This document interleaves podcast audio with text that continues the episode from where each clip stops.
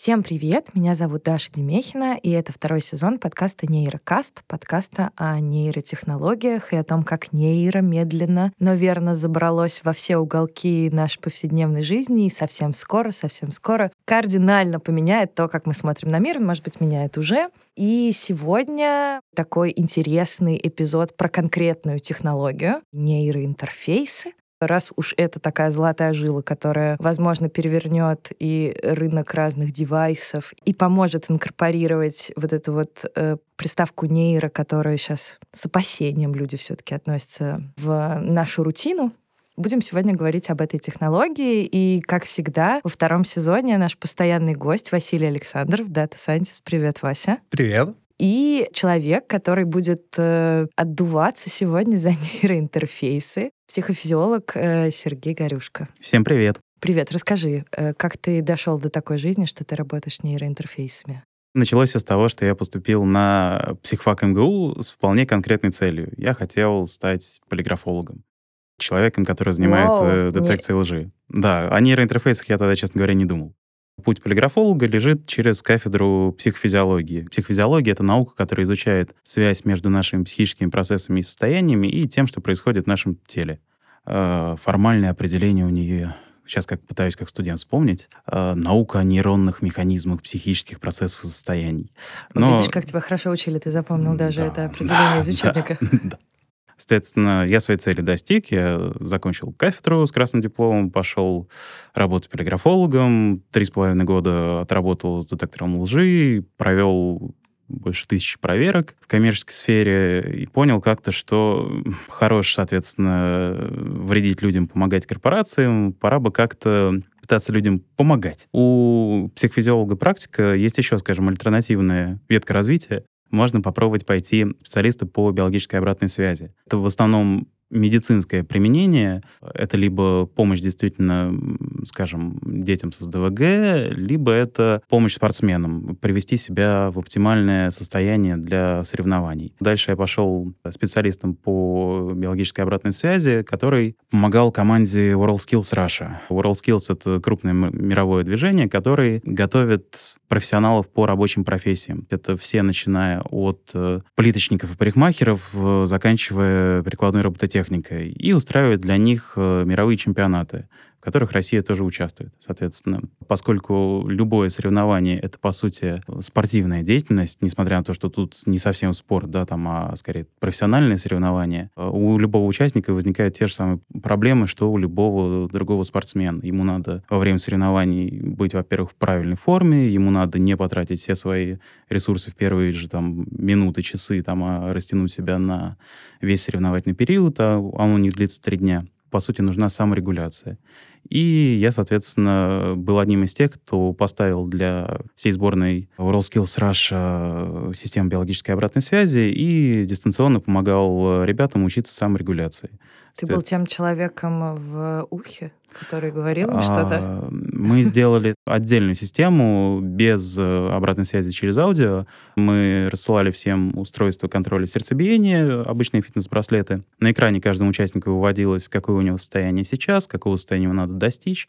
И он уже дальше сам э, учился, как именно закрыть разрыв между тем, что есть сейчас, и тем состоянием, которое нужно. Каждый для себя находил какие-то собственные методы, которые ему помогали. Кому попеть помогает, кому подумать о чем-то, кому там как-то размяться смысл биологической обратной связи в том, чтобы человек сам нашел, что для него работает. А я только помогал, подсказывал варианты, напоминал о том, что надо бы заниматься, что само по себе ничего не будет, это не волшебная таблетка. В процессе того, как я работал с э, командой WorldSkills, э, нам поступил очень интересный запрос на проведение научной работы от фирмы «Лаборатория знаний», что хотим э, посмотреть, а можно ли с помощью ЭЭГ определять разного рода состояния людей. Например, можно ли по ЭЭГ понять, что человек находится в стрессе, что он сейчас сконцентрирован, что он сейчас устал. И, собственно, мы провели для лаборатории знаний пилотный эксперимент. И я понял, что, блин, а классно. Мне действительно интересно смотреть, а как из ЭГ-параметров э, можно вычленять отдельные аспекты состояния человека и пытаться строить какого-то рода коммерческие решения на этой основе. После этого я договорился с лабораторией знаний и перешел на работу уже к ним напрямую. И вот уже около трех лет э, продуктивно с ними сотрудничаю. Интересно у тебя путь от полиграфолога, такого человека, который представляется работающим на злые корпорации, до того, чтобы вернуть эту власть людям. Тут как бы получилась двоякая ситуация. Как всегда, корпорация, когда слышит о том, что можно как-то отслеживать состояние сотрудников, сразу хочется превратиться в большого брата. «О, сейчас я узнаю, кто у меня не работает, и накажу». Ну, естественно, такой путь, на самом деле, внедрения нейротехнологий тупиковый, который просто будет вызывать огромного рода сопротивление. В компании повысится отток сотрудников, э, ей будет тяжелее нанять новых, и она рано или поздно закроется. Поэтому, на мой взгляд, это не самое лучшее применение нейротехнологий. Куда лучше, если они будут направлены на пользу самому человеку, чем э, и, и за счет того, что человек сам будет развиваться, будет э, повышаться его продуктивность, корпорация будет выигрыше, чем э, внедрять микроменеджмент на основе мозговых волн.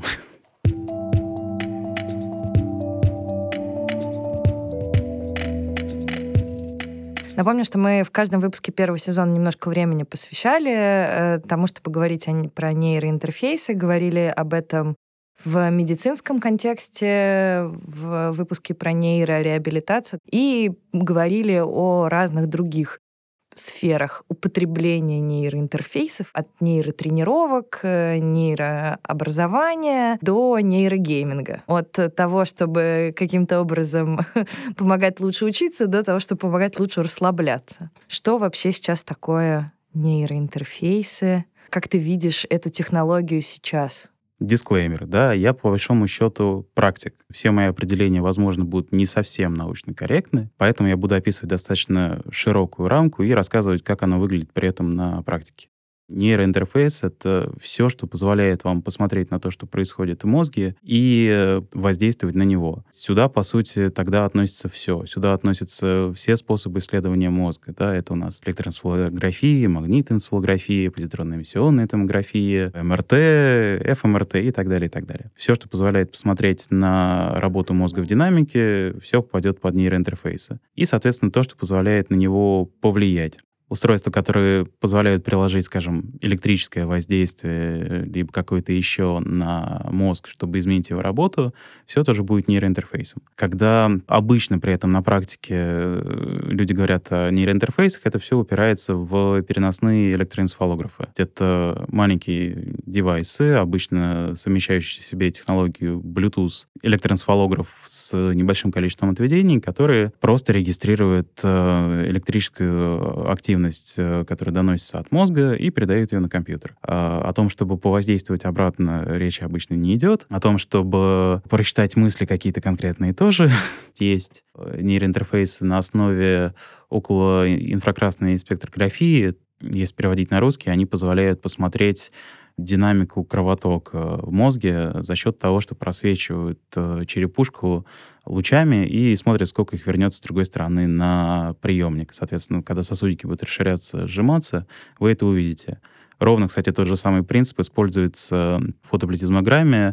Это то, что лежит в основе всех умных часов, браслетов, которые измеряют сердцебиение. Да? Они же как его меряют? Э, у нас есть, скажем, электрокардиография, да, которая меряет электрические колебания, а есть вот фотоплетизмограмма, который именно оптический датчик смотрит э, за счет э, испускания лазера определенного спектра, как у вас расширяют сосуды, и поэтому понимает, как работает ваше сердце. То же самое и здесь, соответственно. Можно посмотреть нейрон с разными разных э, сторон. Самое яркое, что у нейрона есть, он э, генерирует потенциал действия, спайк, который достаточно мощно электрически заряжен, соответственно, любое электрическое колебание, оно вызывает вокруг себя электромагнитное поле, которое можно уловить. Если вы поставите где-то электродики, э, вы сможете замерить напряженность электромагнитного поля и дальше что-то как-то ее анализировать. Вот это принцип, по сути, который лежит в основе э, электроэнцефалографии. Нейрон, когда работает, ему нужен, соответственно, кислород, ему нужно АТФ, ему нужна глюкоза, поэтому можно посмотреть, как меняется динамика этого веществ э, в мозге,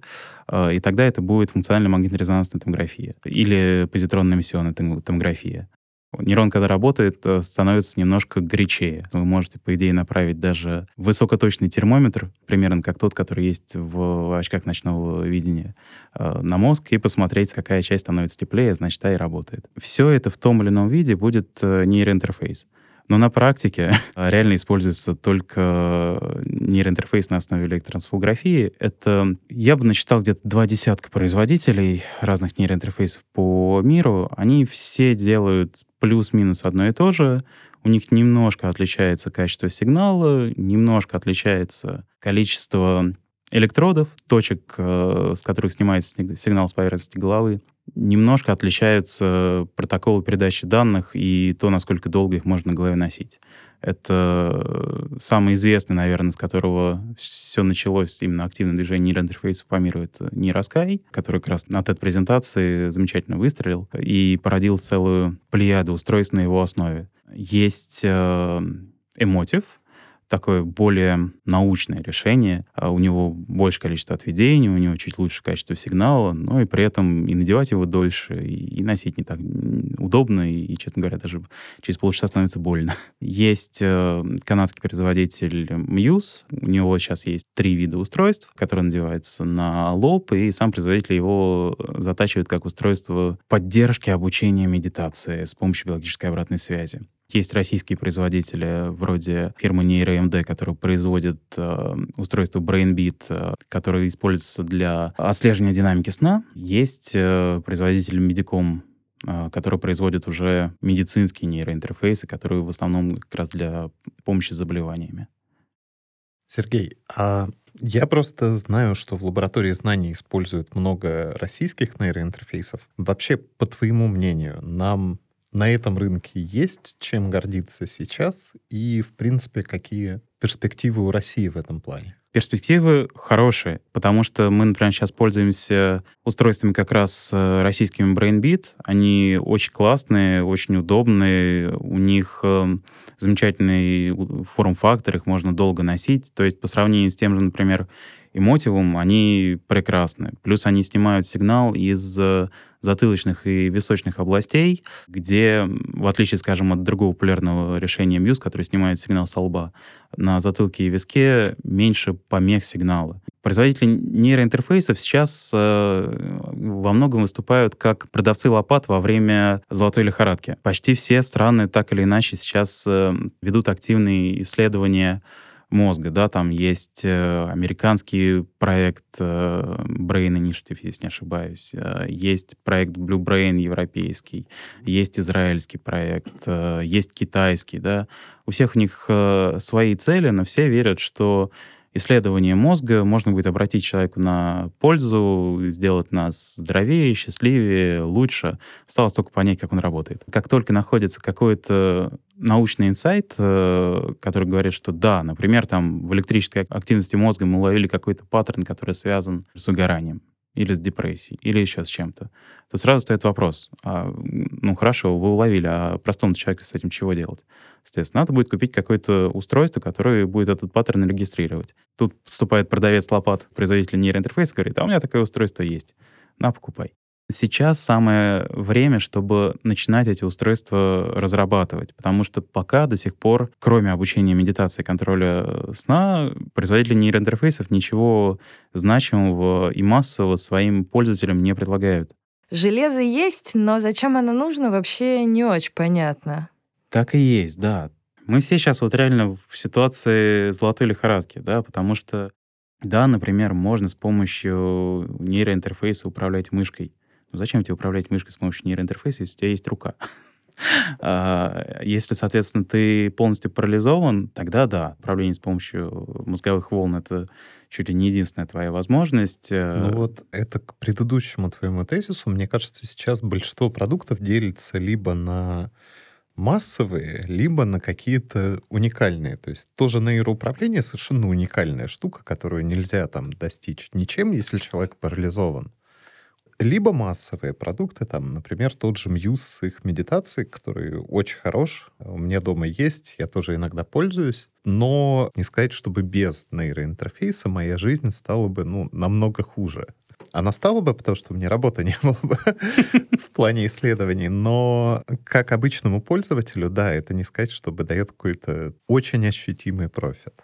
Просто на самом деле занимается этим не так много людей. А, у нас есть большое количество лабораторий, которые на хайпе нейротехнологий возникли, которые изучают тот или иной аспект функционирования мозга, но которые при этом не особо замотивированы свои научные разработки применять на практике. Чаще всего есть какая-то отдаленная идея, знаете, как этот, как в дипломе все пишут, какая практическая значимость у вашего исследования. О, с него можно будет э, запускать ракеты в космос, э, пароходы на воду спускать и все такое. На деле, понятное дело, что они и без э, этой дипломной работы прекрасно запускаются и спускаются на воду. И, собственно, нету у сотрудника лаборатории или там студента потребности выйти в поле и спросить, слушай, а ты действительно будешь это использовать? А если бы такая потребность была, реально подтвержденная, наверное, ситуация была бы другая. То есть, возможно, исследований было бы намного меньше, да, и они все были бы более практически ориентированные, а, а и менее фундаментальные.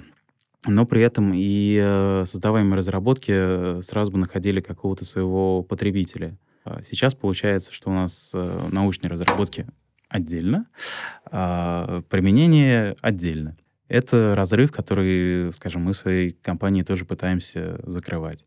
Все, что у нас есть, сидит в мозгу. Беда в том только, как э, уловить среди всех тех наших мыслей, чувств, эмоций, которые возникают и которые генерируют свое электромагнитное поле за счет того, что они базируются на вполне конкретных физических нейронов, как уловить какие-то интересные фишечки. Что такое электроэнцефалография э, с точки зрения скептика? Это дым от паровоза. Часто приводит такую аналогию, что ты смотришь не на сам источник сигнала, а ты смотришь на какой-то очень побочный процесс э, очень сложного механизма. Но даже смотря на этот очень побочный процесс, ты на самом деле можешь многое сказать о том, есть ли неполадки в этом механизме, да, там, а, меняет ли он сейчас свой режим работы или нет. Нейроинтерфейсы сейчас, они на этот дым от паровоза, а паровоз в данном случае наш мозг, как раз смотрят и пытаются что-то определить именно вот по колебаниям этого дыма. Да, делать это непросто. Для этого нужны специальные контролируемые условия. Но, в принципе, уже начиная с э, конца 90-х появляются работы, которые показывают, что можно сделать систему, которая будет определять какие-то конкретные аспекты состояния пользователя даже по этому очень шумному сигналу. Понятно, конкретные мысли мы не прочитаем. Да, в шуме от работы 86 миллиардов нейронов уловить ора одного конкретного вряд ли возможно. Да, так же, как если вы придете в толпу, вы вряд ли там услышите конкретного человека, да, но вы услышите гул толпы. А вот если весь мозг начинает работать как-то иначе, или хотя бы какая-то конкретная область, вы вполне можете уловить это даже в изменениях электромагнитного сигнала. Соответственно, чем более широкое воздействие то или иное состояние оказывает на мозг, тем проще его будет уловить. Если вам плохо или вам хорошо, да, всем телом, что называется, это будет уловить намного проще, чем если вы просто подумаете, мне хорошо, мне плохо.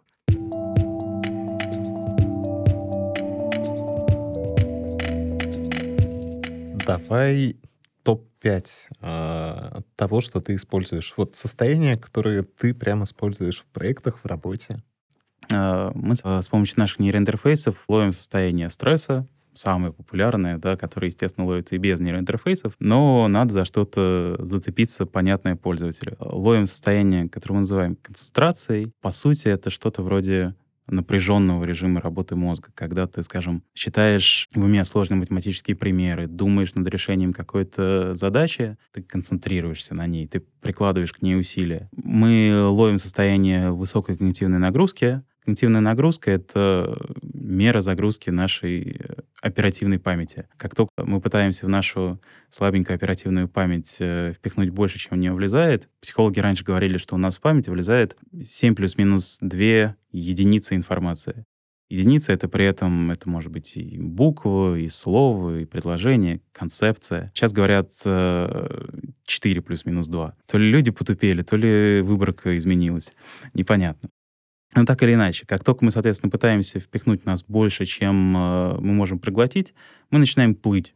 Да, наверняка многие, кто слушал какие-то тяжелые лекции, например, для меня это была высшая математика, какой-то момент ты понимаешь, что ты вроде бы слушаешь и даже пытаешься там напряженно слушать, но уже ничего не понимаешь. Каждый следующий кусочек выбивает у тебя тот, который был в начале, и в итоге связанность предложения теряется, ты не можешь уловить общий смысл и как-то потом его запомнить. И того получается, ты послушал, а смысла никакого. Это именно та ситуация очень высокой когнитивной нагрузки, которую, например, имеет смысл мониторить в учебном процессе. Китай э, внедрил в некоторых школах. Внедрил и разобрал назад. Да, да, да, да, да. Ты хотел рассказать про пример с BrainCo, да? Да. Ну да, оказалось, что это не очень удобно и не так-то Дело не в удобстве. Много дает. Дело было не в том, что информации мало получали, это было мало полезно. По крайней мере, как-то подавалось в прессе, что э, возмущение родителей – Mm. Что за безобразие? Большой брат теперь и в голову нашим детям залезает. Ну, ну, совсем стыда и совести у вас нету. Возможно, конечно, дело не в этом. Возможно, дело в том, что действительно практическая польза была не настолько высока, чтобы не рассматривать эти возражения. Китай до этого, например, заявлял, что они внедрили у себя нейроинтерфейсы, сразу тысячу штук э, на электростанции для контроля усталости сотрудников. Автоматическая система смотрела, когда человек устает, предлагала ему сделать перерывы, чтобы он не совершал ошибок. И, дескать, за счет этого количество ошибок на электростанции сильно снизилось, от этого повысилась прибыль компании там, на 20%. Думаешь, вау, классно. Но только как бы заметка в китайской газете, знаете, тут такой скепсис возникает, потому что никаких подтверждающих данных э, для этого не было. На заборах тоже пишут. Если, соответственно, это был такой классный пример, да, почему он не пошел на остальные электростанции Китая, да, если это явно было там государственно спонсировано, то где? То ли эффекты были не такие классные, то ли это вообще только на бумаге было сделано, я не знаю. А может, и реально было сделано, да, но возникли какие-то там логистические сложности или еще какого-то рода там с производством нейроинтерфейсов, например, которые не позволили пустить это дальше. Китай вообще, на самом деле, сейчас лидер в применении именно любых прорывных технологий, да, какую ни возьми, скорее всего, у Китая будет свой аналог этой инновации. И в плане нейроинтерфейсов они, по-моему, и их применение самые крутые сейчас. То же самое применялось на железной дороге на машинистах. Были красивые фотографии машинистов с шапочкой, очень похожи, кстати, на то, что делает нейроплей. Тоже, дескать, за контролем состояния машиниста, чтобы он не пропускал сигналы. Я одно время поработал с проектом с российскими железными дорогами, и, собственно, там чуть-чуть познакомился с проблематикой. Есть, соответственно, диспетчер, который пытается выстроить э, как именно поезда должны следовать друг за другом по времени, чтобы движение не останавливалось, все достигли пункта назначения вовремя. И есть машинист, который, по идее, это должен дело реализовывать. На практике оказывается, что машинисты почему-то косячат, пропускают сигналы светофора, да, там двигаются раньше, двигаются позже, не очень понятно почему, то ли потому что они там экономически э, замотивированы ехать быстрее и нету там сильного наказания на ошибку, то ли потому что действительно есть какая-то невнимательность. Наверное, как раз китайские товарищи решили, что дело в невнимательности, и если контролировать внимательность машиниста, то можно, по идее, такого рода ошибки отсечь. Но опять же, вот э, о том, что эта технология внедряется, я читал, о ее результатах я ничего не видел. Ты видел что-нибудь? Не, не видел тоже. Не видел.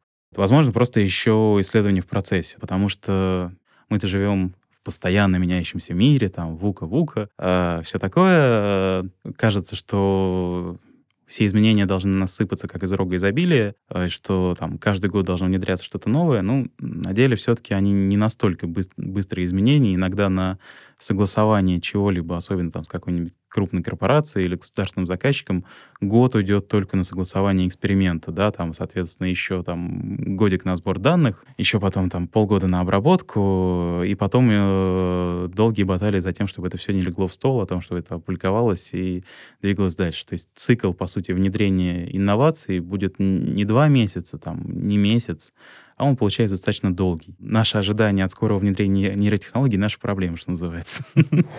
Тут еще всегда вспоминается история, давняя история, когда еще только-только появилась научная школа менеджмента, там Тейлор пришел на производство булавок, все посмотрел, оптимизировал сделал им инструменты, и после этого было очень много последователей, которые ходили э, и докапывались до всех э, производств, и была группа исследователей, которая пришла на завод, тогда еще не на завод, тогда еще на мануфактуру, и экспериментировала с освещением. А, вот. Хаторнский эксперимент. Да, да, да. Меняли освещение и замеряли производительность труда при разных уровнях освещенности в цеху. И когда они посмотрели результаты, они выяснили, что, ну, кроме крайних каких-то положений, когда вообще ничего не видно и людям руки отрывает, и когда просто очень тяжело работать, потому что везде пересвет, освещение на производительность не влияет вообще никак, просто по нулям.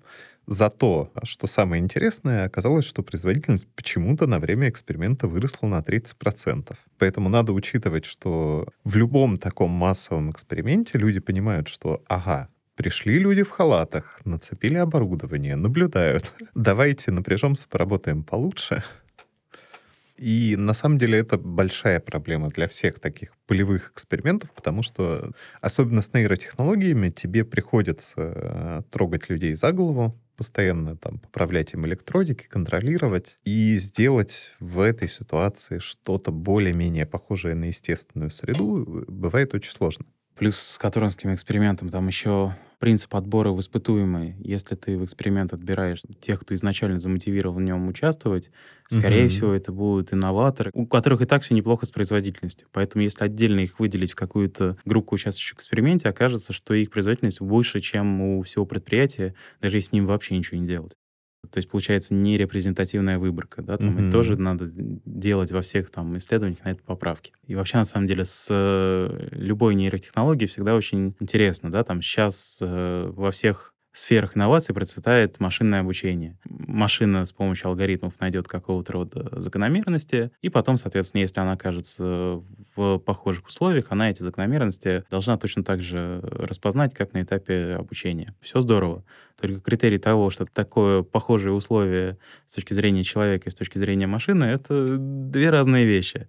Например, я тут столкнулся с очень интересным проектом, тоже там частично касается инвазивных нейроинтерфейсов, только не на людях, а на животных. И мне были очень интересны его ограничения. Не называя деталей, э, проект учился у животных с помощью сигнала от инвазивных нейроинтерфейсов определять, какого рода стимул им был показан. Э, стимул там А, Б, С, Д. Как пошли исследователи? Лучше всего будет, если не будет э, для животного никаких помех, только оно, по сути, и стимул. Надо его обездвижить.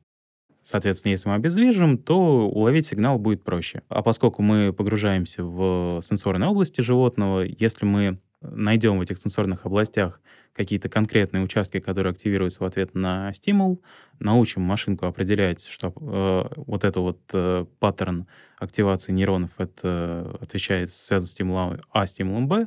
По идее, если запустить животное дальше в свободный выгул, то мы сможем точно так же определять перед собой даже без ситуации обездвижения, потому что мы уже и так закопались в сенсорные нейроны ниже некуда. Но нет. то есть то, что, оказывается, работает в ситуации полностью обездвиженного животного, не работает так хорошо, если оно движется.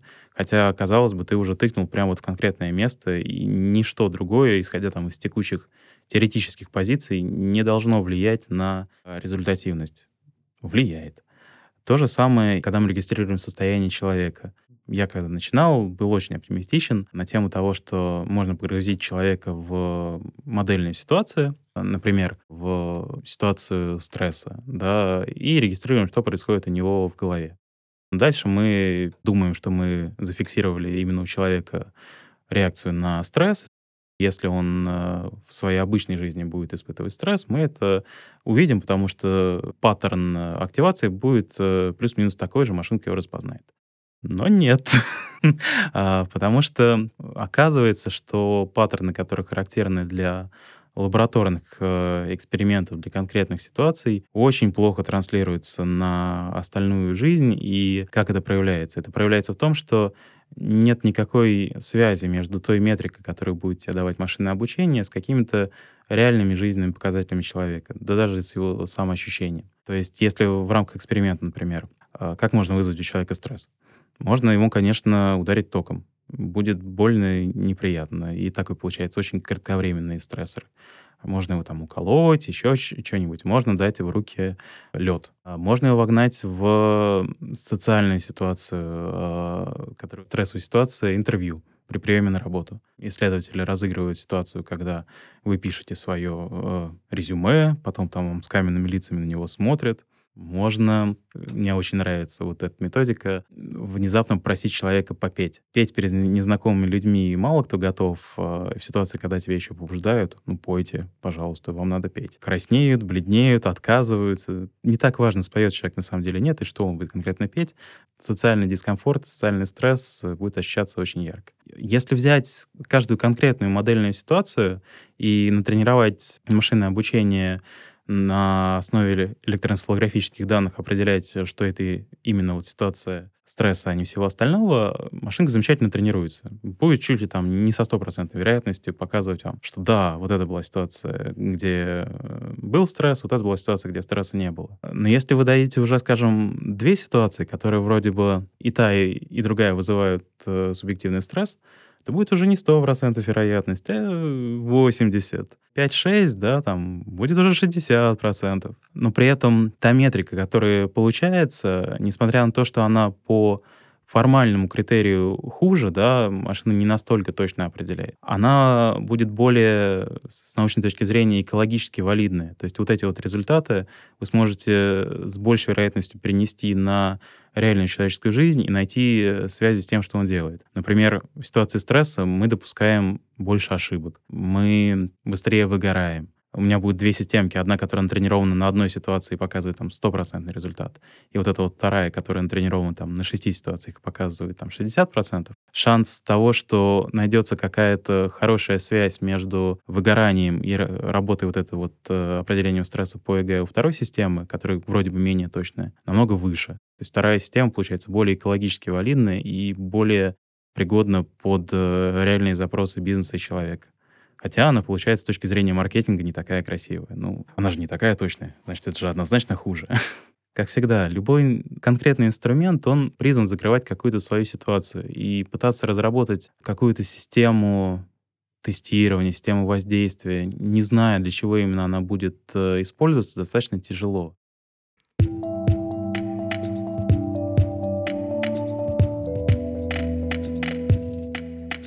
Я знаю, некоторые программисты с Хабра пытаются на нейроинтерфейсе повесить управление умным домом. Почему нет? Да, а, натренировать на самого себя систему, которая бы улавливала, что я хочу, чтобы выключился, включился свет, э, заиграла музыка, если мне плохо, шторки открыла, да, там, если у меня циркадные ритмы как-то свидетельствуют о том, что пора мне просыпаться. Да здорово же. Но получается тоже вот э, такого рода инсайты, они остаются уникальной ситуацией, которой надо еще понять, она вот будет применима для всех остальных людей хотя бы для всех тех, у кого есть система умного дома. Им было бы классно управлять э, этим с помощью нейроинтерфейса, или это удел одного конкретного инноватора, которым просто прикольно поиграться. Еще один способ управления. Это всегда большой вопрос, который требует, ой, как сейчас модно выражаться, каздева. А, я думаю, часть наших слушателей знает об этой замечательной методике, да, там, ну, если в двух словах, это попытка провести такое интервью, который до того, как ты будешь разрабатывать технологию, ты у человека спрашиваешь, а будет ли он вообще ее использовать, и если да, то как. Причем спрашиваешь не с целью, да, конечно, если вы сделаете вот эту штуку, конечно, она классная, она, я у вас обязательно ее куплю и там за баснословные деньги, а с целью узнать, а что обычно в его жизни происходит, да, какие у него проблемы возникают, как он сейчас их решает, решает ли он их э, вообще или ему, собственно, не так важно их решать.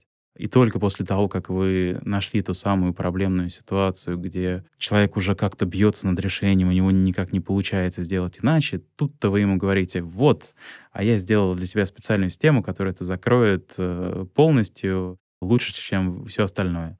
Вот тогда-то уже имеет смысл вкладываться в разработку. Но найти вот эти вот потребности у людей, которые еще не закрыты, которые болят вне медицины, достаточно тяжело.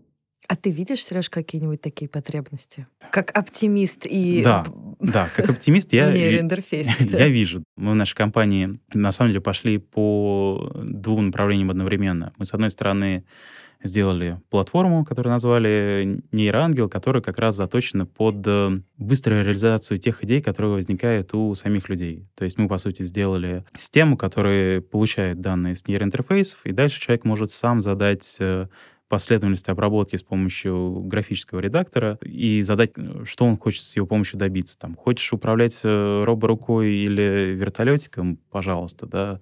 И что, и что люди... Какую обратную связь вы получили? Что люди хотят делать? Люди в основном, кстати, затачиваются под э, образовательные кейсы. И мы, собственно, в итоге, посмотрев, куда затачиваются люди, тоже копаем в эту же сторону. Первое, что приходит э, в голову обычному человеку, да, о, это же когда я слушаю курс, система мне может подсказывать, когда я устал, когда я абсолютно неэффективен, чтобы я сделал перерыв. В ситуации просмотра видеоконтента классно. Э, ты действительно можешь э, поставить его на паузу, сделать передышечку, что-то переслушать какой-то конкретный участок, не включиться заново и не слушать курс зря чтобы не было мучительно больно на экзамене или когда обучение закончится, а ты понял, что прослушал все впустую. Да, а, очень жалко, на лекциях. Такое не работает.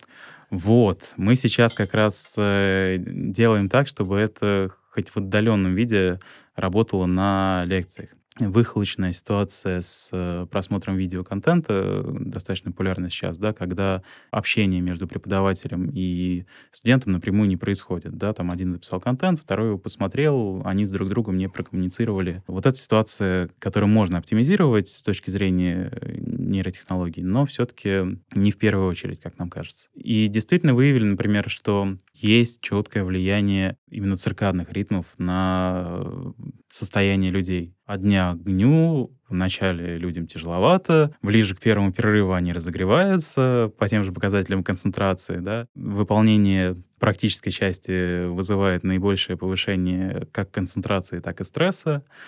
Вопросы от преподавателей вызывают повышенный стресс и так далее. Ну, встает вопрос, да, вот мы дали эту аналитику, что с ней делать дальше? На основании нее следующий логичный шаг, надо перерабатывать методику проведения курса так, чтобы этих ситуаций возникало поменьше, да, или хотя бы там лучше расставлять перерывы, самое безопасное, да, что можно сделать. Если ты видишь, что у тебя после первого перерыва длительного, спустя час все уже выдохлись, да, ну, кто тебе мешает сделать еще один 15-минутный перерыв, да, да никто какие-то конкретные участки материала, где возникает сильное повышение той самой когнитивной нагрузки, можно переработать, можно разбить их иначе. Либо можно, второе, что у нас сейчас идет, э, совместно с акселератором МТС, не совсем преподаватель, там трекер мониторит команду, э, это, скажем так, команда пытается решать свои собственные задачи, связанные с э, как ей вводить продукт на рынок, где ей пилотироваться и так далее, а рядом есть человек, который ей объясняет, как это вообще-то принято на лучших практиках и где есть косяки в рассуждениях. К нам обратились с запросом, что трекеры, которые проводят, они обычно крутые специалисты в предметной области, но у них есть беда с эмпатией. То есть э, они свою часть э, могут донести, но понять, что их э, люди не слушают, что люди их не поняли, им тяжеловато.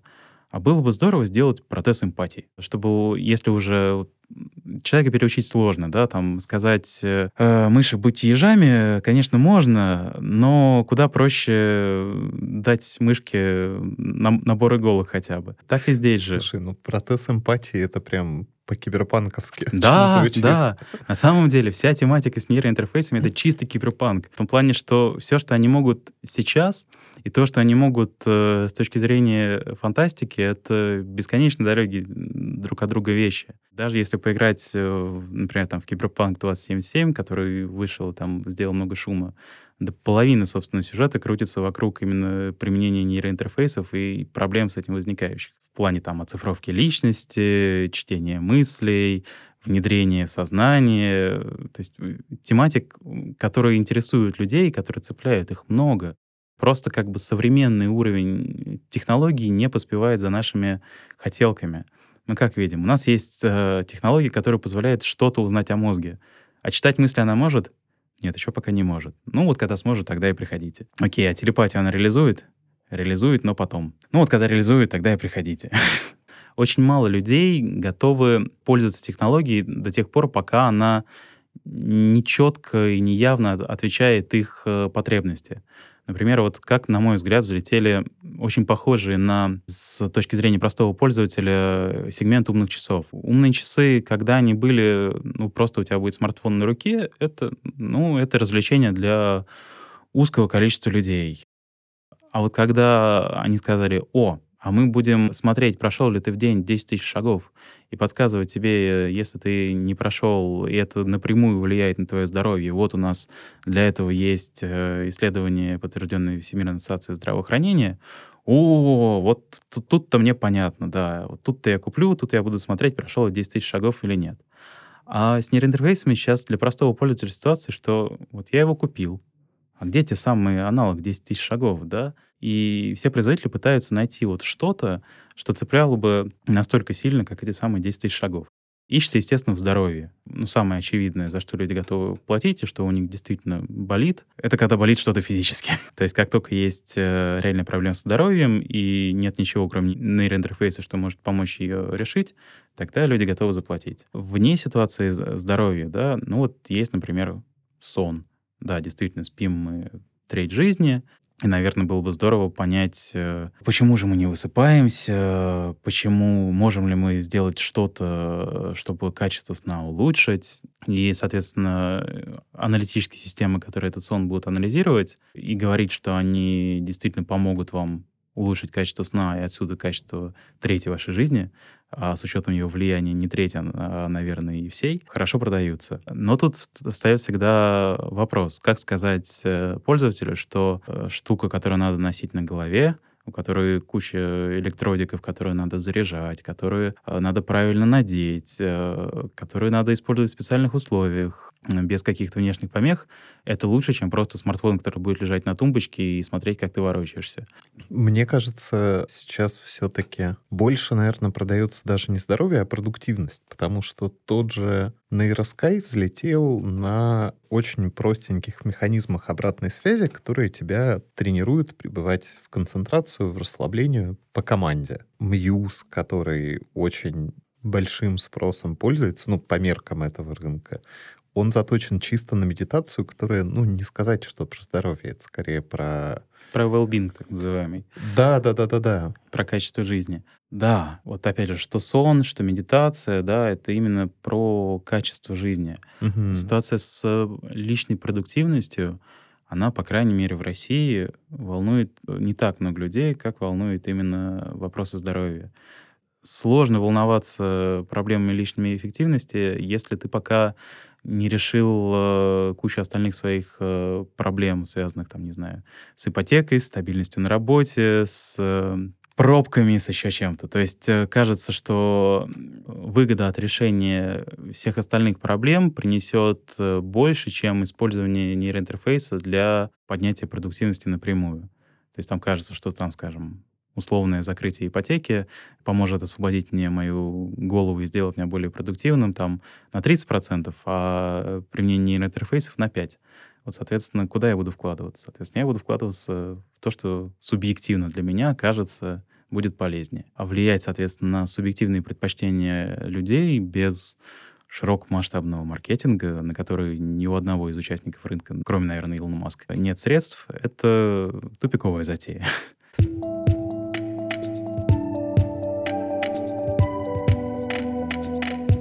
Кстати, на самом деле, вот во что я э, искренне верю, это то, что прорыв будет э, с нейролинком. Нейроинтерфейс, который сейчас представил на Маск, э, который он сейчас активно показывает сначала на свиньях, теперь вот на уже обезьянке, которая там играется в понг. С точки зрения науки, он ничего особого из себя не представляет, но он очень крут с точки зрения практики, потому что его не видно, потому что он удобный, потому что он действительно красивый. Он не выглядит как микроволновка на голове, в отличие от э, многих чисто научных разработок. Но вот тут надо сразу оговориться, что он инвазивный, требует вскрытия мозга, а в России, например, здоровому человеку по закону нельзя вскрывать мозг, к сожалению. Даже если он готов, доброволец и всеми руками за. Да, да. Но опять же, да, там изменение законодательства — это вещь, которая не раз случалась, была потребность. Сейчас, понятное дело, кроме как э, для лечения эпилепсии больших потребностей вскрывать голову действительно нет вживляемые системы контроля эпилепсии. Такой получается нейроинтерфейс, э, который не столько считывает, сколько воздействует на мозг. Они в Америке есть у какого-то заоблачного количества людей чуть ли там не 200 тысяч человек э, были проведены операции по вживлению электродов в мозг, и, по сути, у них э, из мозга торчит проводочек, который привязан к чему-то типа пейджера. Как только человек чувствует, что скоро наступит припадок, он нажимает на кнопочку, идет э, противоразряд, что называется, который не позволяет развиться припадку. Да, это нейроинтерфейс. Вот вам, пожалуйста, прямой способ воздействия на мозг. Да, но пока он используется в медицинской цели. То есть пока нету нейроинтерфейса, который запустит это человеку, скажем, в зону удовольствия. Вот, да, и здесь на самом деле э, вопрос, который у меня все время крутится на языке, не, не придем ли мы к созданию таких нейронаркотиков? Конечно, придем. Ну, то есть, да, вот кажется, где вот это будет грань между воздействием и если что-то может по... Если что-то может пойти не так, это пойдет не так. Это как раз получается вот второй вид нейроинтерфейсов воздействующий. Их пытаются использовать для повышения продуктивности. Например, э, есть девайсы HAL Neuroscience, которые выглядят как большие наушники, у которых сверху торчат шипики. Производитель говорит, Э, что вот эти вот наушнички, они генерируют постоянное электромагнитное поле, которое поможет вам учиться. За счет чего? Для того, чтобы нейрону активироваться, ему надо достичь определенного порогового значения. Баланс, по сути, входящих и выходящих ионов у него должен достигнуть определенной точки. Например, минус 50 милливольт. Как только он достигает этого порогового значения, запускается каскадная реакция тот самый потенциал действия. Мощный, заметный спайк. Производитель говорит, здорово, соответственно, если ему надо достичь определенного уровня, по сути, напряженности внутри клетки, то почему бы ему не дать, э, не поместить его во, во внешнее поле, которое ему часть работы по достижению этой разницы потенциалов, разницы напряжения снаружи и внутри клетки уберет. То есть, по сути, нейроны будет проще активироваться. Дальше есть принцип нейроны, которые вместе активируются, связываются между собой за счет нейропластичности. Если всем нейроны будет проще активироваться, учиться вы будете быстрее, потому что вероятность того, что нужные вам двигательные, скажем, нейроны, да, которые у вас там будут отвечать за, не знаю, за правильный бег, за игру на пианино, нейроинтерфейсы сразу затачиваются под узкие области, где они видят, что уже все остальное перепробовано. Если, представь, ты футболист, ты тренируешься, тренируешься, у тебя замечательные кроссовки, у тебя прекрасная команда, да? Что еще такого бы сделать, чтобы все-таки выиграть и занять первое место? И как только идеи кончаются, тогда начинается как раз э, поле для экспериментов, где еще устройства, которые хотя бы на 2% повысит мою продуктивность, да, там, мою эффективность на поле, на что еще мне посмотреть, э, чтобы выиграть тогда действительно вопрос в том, чтобы внедрить нейроинтерфейс, не стоит. А если, условно, я начинающий игрок, и у меня еще ни кроссовок, ни нормальной команды, мячик полуздутый, и вообще денег нет, на его держитесь, э, тогда, ну, о каком нейроинтерфейсе может идти речь? Хотя, казалось бы, да, вот основная наша жизнедеятельность так или иначе связана с мозгом, как бы весь клад все возможные способы применения уже лежат в нем, да. Нет никакого смысла смотреть на периферию и улучшать ее, если ты можешь перепрошить мозг, да. Ну, за исключением, конечно, развития мышц, да, там, развития чисто их физических характеристик. Но на текущем этапе окажется, что, что мозг все еще для нас слишком сложен. В общем, сегодня мы прям таки подошли к нейроинтерфейсам, как к такому немного мистическому месту, которое может нам предложить невероятное будущее, но на раскопке которого требуется еще очень-очень много разных креативных сил, именно креативных, э, да, людей, которые попробуют что-то необычное. Спасибо большое за, за участие. Спасибо, спасибо большое за такой медитативный разговор. Все, всем пока. Да, спасибо.